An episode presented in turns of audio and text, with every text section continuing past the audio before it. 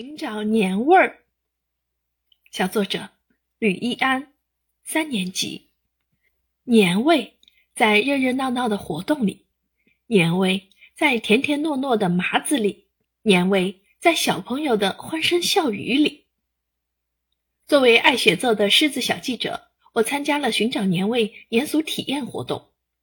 活动时，老师把大家分成了两组，两队进行比赛。我和杨锦一所在的小组成员年龄偏小，但是头脑却十分灵活。我们参加的第一项游戏是龟兔赛跑，小组成员分别把左右脚固定在一起。这个游戏最重要的是要步调一致，所以大家商量好一定要根据口号来行走。随着老师“三二一”的口令，我们像脱了缰的野马一般冲了出去。然而，因为我们的领头羊太过着急，一下子就摔倒了。但是我们毫不气馁，大家赶快站起来往终点冲刺。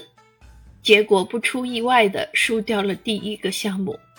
不过不要紧，下一个项目值得期待。第二个项目是极速六十秒，游戏规则是要求我们按照图片猜数字。我们小组的孩子们真是很聪明，我们很快就猜对了所有题目。我们做了两遍的时间，比另一组做一遍的时间还要短。老师们很惊讶，对我们大加赞赏。第三个项目是喂动物，我们喂了羊、猪、鸡和鹅。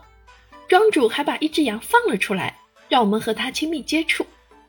我好好的摸了摸羊，它虽然很大，但是它非常的温顺，怎么摸都不生气。它的毛是硬硬的，有点粗糙。我给它喂番薯藤的时候，它吃的很快，好像在享受人间美味一样，可爱极了。而且我发现一个现象，这只羊比其他的羊要肥很多。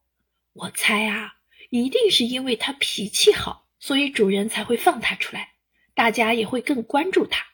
它的营养是最好的。看来性格好对于人工饲养的动物来讲也是很重要的。最后一个项目就是打麻子了。先是老师给我们进行了示范，只见老师直身低头，手持木锤，用力敲打，一起一落，一张一合间，糯米渐渐成型。我们这些小队友一个个摩拳擦掌，跃跃欲试，大家争先恐后的上去打麻子。果然，人心齐，泰山移，不一会儿麻子就打好了。大家品尝着自己动手做的麻子，觉得分外香甜。活动结束了，我们恋恋不舍地离开了兰里，期待着下一次的精彩活动。